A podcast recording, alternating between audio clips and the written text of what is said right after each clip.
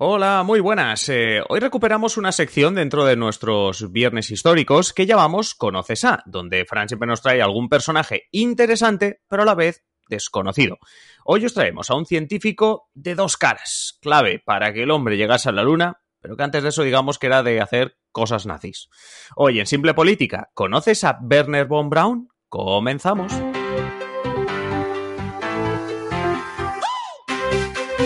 Os habla Adrián Caballero y esto es Simple Política, el podcast que trata de simplificar y traducir todos esos conceptos, estrategias y temas que están presentes cada día en los medios y que nos gustaría entender mejor.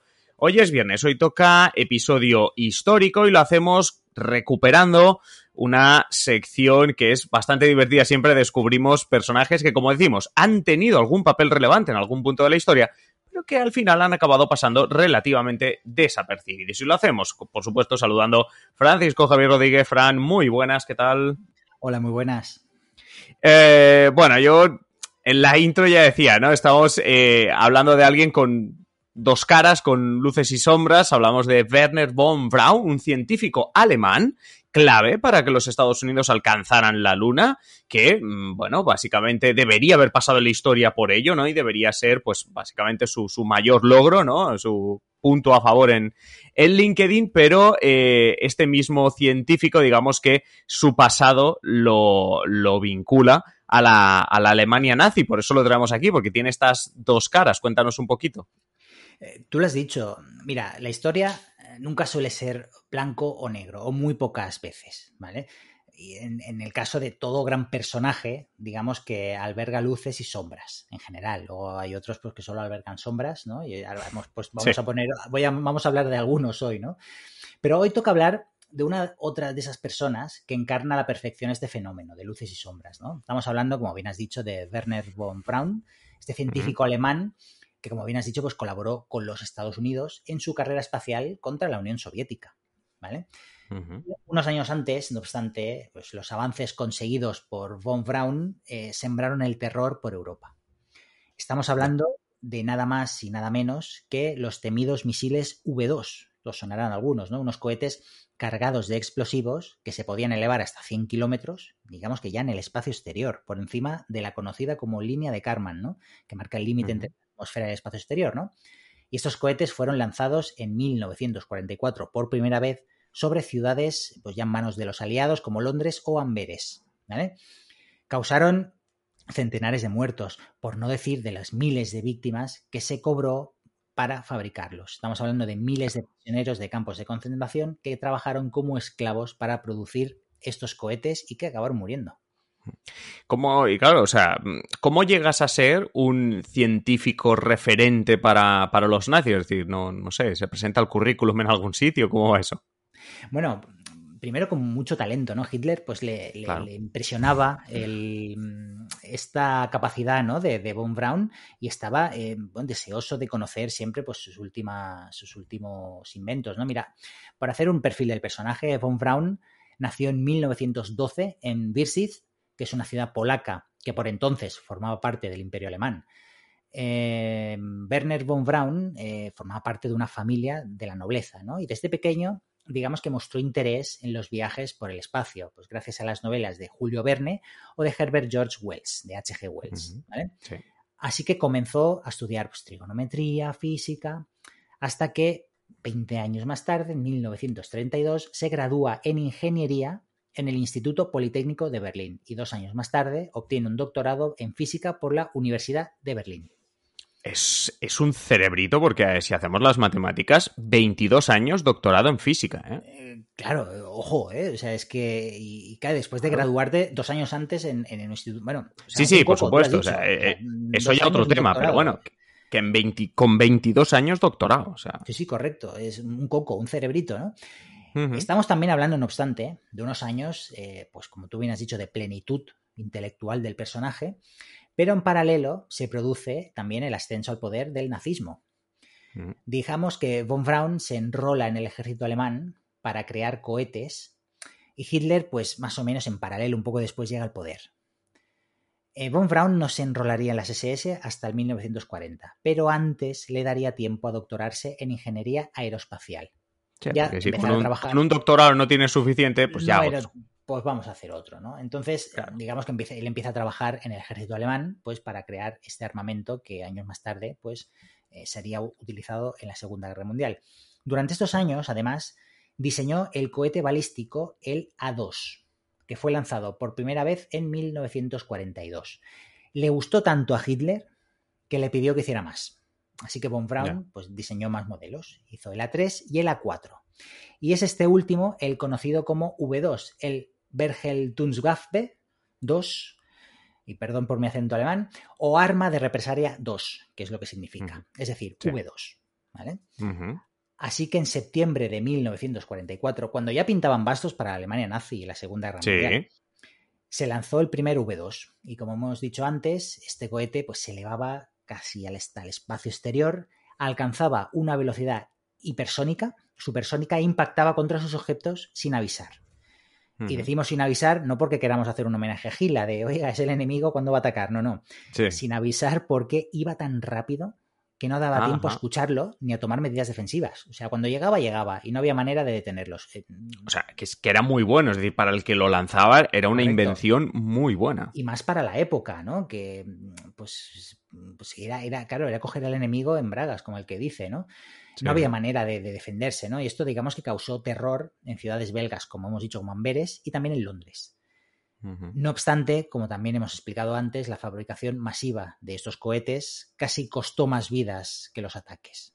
Es decir, casi murieron más gente fabricándolos que de las que mató. Así que el coste pues eh, fue, fue, de miles de personas. Sí, fue alto. Sí, sí. Sumando unas cosas y otras fue, fue bastante alto. Como tú dices, estás hablando de este V2 eh, finales ya de la Segunda Guerra Mundial. Finalmente los nazis pierden la guerra. Von Braun se había convertido, digámoslo así, en, un, en una de las primeras espadas, ni que sea en la parte mm, militar, técnica, etcétera, pero pierden la guerra. Eh, ¿Cómo consigue, en vez de acabar en los juicios de Nuremberg, en vez de acabar, no sé, cómo consigue, claro, cómo consigue eh, Von Braun no solo salir airoso, sino encima, pues tener una posición medianamente respetada al otro lado? a los pues aliados. Buena, pregunta. A ver, dicen que Von Braun ya se veía venir el desastre. a ver, con dos doctorados también, también se espera que uno sea listo. Correcto, ¿no? Así que digamos que, él, a través de su hermano, contacta con los aliados para pactar su rendición, ¿vale?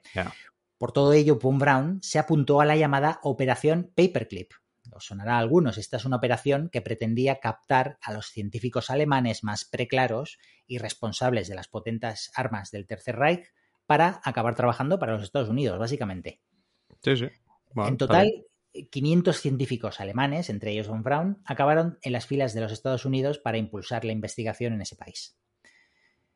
Aquí pues se dice que von Braun fue un oportunista, que primero se aprovechó de los delirios de Hitler, ¿no? Eh, oye, soy capaz de mm. hacer esto, pues tú haz. Se aprovechó de esto y luego de los deseos de los Estados Unidos para desarrollar armas que los colocaran como superpotencia y como luego veremos pues, para llegar al espacio, ¿no?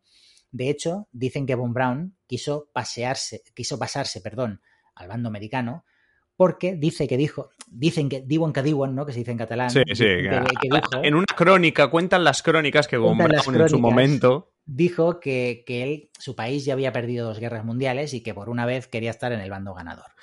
A ver, eso es muy chaquetero, ¿eh?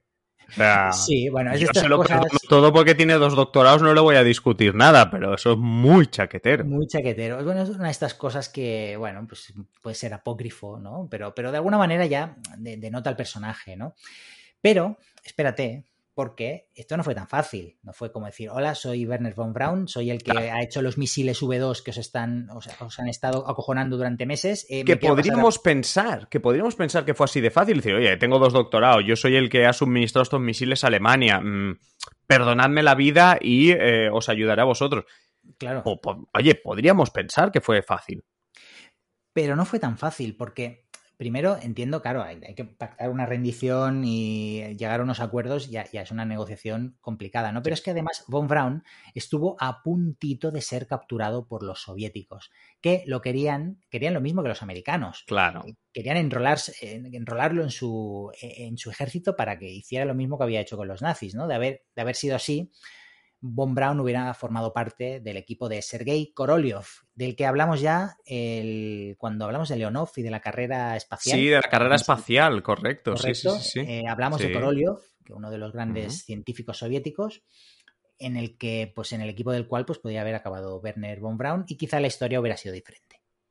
Claro, porque, porque lo que tú estabas diciendo, había en ese bueno, había en ese momento, es decir, años posteriores a la Segunda Guerra Mundial se inicia esa Guerra Fría en la que hay carreras de todo tipo entre Estados Unidos y la URSS por dominar el mundo, entre ellas la carrera aeroespacial, hablamos de Leonov en su momento y de pues enviar a la gente al espacio, bla bla bla. Obviamente el hombre pisando la luna en 1969 es el casi el fin de esa carrera o digamos el, el clímax de esa carrera. Cuéntanos, porque nos decíamos al principio, Von Braun, después de su pasado nazi, había tenido un papel determinante en esa carrera espacial, así que cuéntanos, ya un veterano casi, Von Braun, qué eh, papel desempeñó ahí. Tú lo has dicho, determinante. Los americanos, digamos, podemos decir que le dieron manga ancha y además, por colaborar con ellos, a cambio, le prometieron olvidar su pasado nazi. Es decir, tú trabaja con nosotros y nosotros nos olvidamos sí. que, que, que, ¿De quién, que de quién eres? Sí. Y que bajo tu mando murieron muchas personas fabricando estos cohetes, ¿no? Olvidamos. Tú trabajas sí, para nosotros y, oye, pelillos a la mar, que se dice, ¿no? Sin ir más lejos, en 1955 recibió la nacionalidad estadounidense, imagínate. Sí, sí. ¿no? Increíble, increíble. Increíble. Mira, allí en Estados Unidos, digamos que trabajó en diferentes eh, laboratorios, de donde salieron misiles balísticos como el Júpiter, y otros que permitieron llevar al hombre a la luna. ¿no? De hecho, uh -huh. todo y que primero trabajó para el ejército de los Estados Unidos, luego pasó a hacerlo bajo las órdenes de la NASA, de la NASA ¿no? Es decir, le pasaron de, estaba en el ejército, pues no, vas a, vas a trabajar para la NASA, porque nos interesa sí, sí. Eh, salir al espacio, enviar uh -huh. cohete, enviar gente a la, al espacio, ¿no? Y en, durante los años 60 desarrolló el cohete Saturno V, que es el que llevaría finalmente al hombre a nuestro satélite, como bien has dicho, en 1969. Uh -huh. Bueno, y pese a las críticas de algunos, pues que le reprochaban el uso de esclavos durante la Segunda Guerra Mundial para fabricar los cohetes, von Braun alcanzó una fama en los Estados Unidos que digamos que iba más allá del mundillo científico. Ya, ya no es que fuera una eminencia respetada por los científicos, ¿no? que generalmente los científicos famosos dentro del mundo científico no suelen serlo fuera.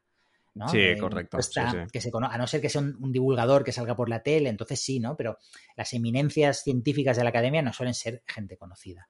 Pues Von Braun, sí, digamos que rompió un poco con, esa, con ese techo, ¿no?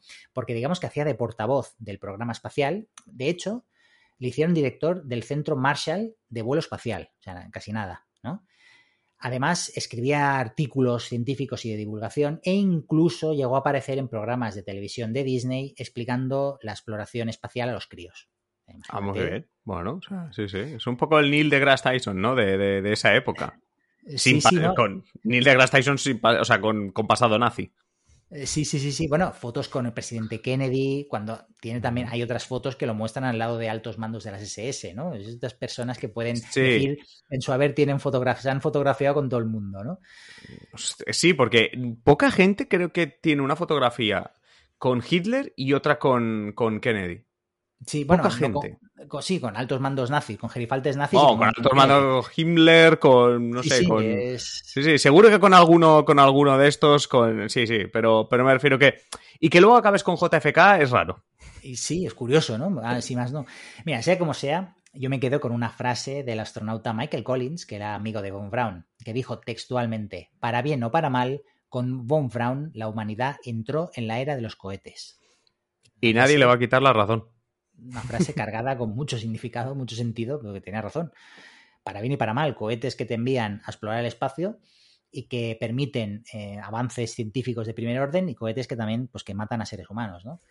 Sí. El alemán von Braun pues acabaría muriendo el 16 de junio de 1977, hace ahora 45 años. Está enterrado en Virginia con su banderita americana y como curiosidad, un cráter lunar lleva su nombre todo, es como, como todos los todos los honores y, y, y, todo, no sé, o sea, muy, Muy interesante, muy interesante lo que nos, lo que nos explicabas. Eh, y realmente, o sea, es, que es eso, ¿no? Curioso. El conoces a que hacemos con este tipo de personajes, que, bueno, que en este caso, detrás de las cámaras, aunque haya salido en Disney, pero un poco detrás de las cámaras, Von Brown, de, de hacer cosas nazis a eh, llevar al hombre a la luna, entre comillas, llevar al hombre a la luna y ser eh, admirado en la, en la, primera potencia, en la primera democracia ¿no? de occidental. la, Correcto. Es una vida de película. Exacto, una, vida, de película. Una vida de película. Bueno, pues eh, Fran, muchísimas, muchísimas gracias por, eh, por, una semana más traernos este tipo de, de historias tan curiosas y estos conoces a. Así que nada, a ti te esperamos la semana que viene y pronto esperamos algún otro Conocesa, que seguro que hay muchísimos más personajes que podemos conocer. Frank, como siempre, muchísimas gracias. Gracias, nos escuchamos. Vosotros ya sabéis que nos vemos también la semana que viene con más episodios y que si queréis, por ejemplo, tener más simple política como mañana, escuchar la clave, pues solo tenéis que haceros mecenas en patreon.com barra simple política. Y si no, pues nada, hasta el lunes, que paséis feliz fin de semana.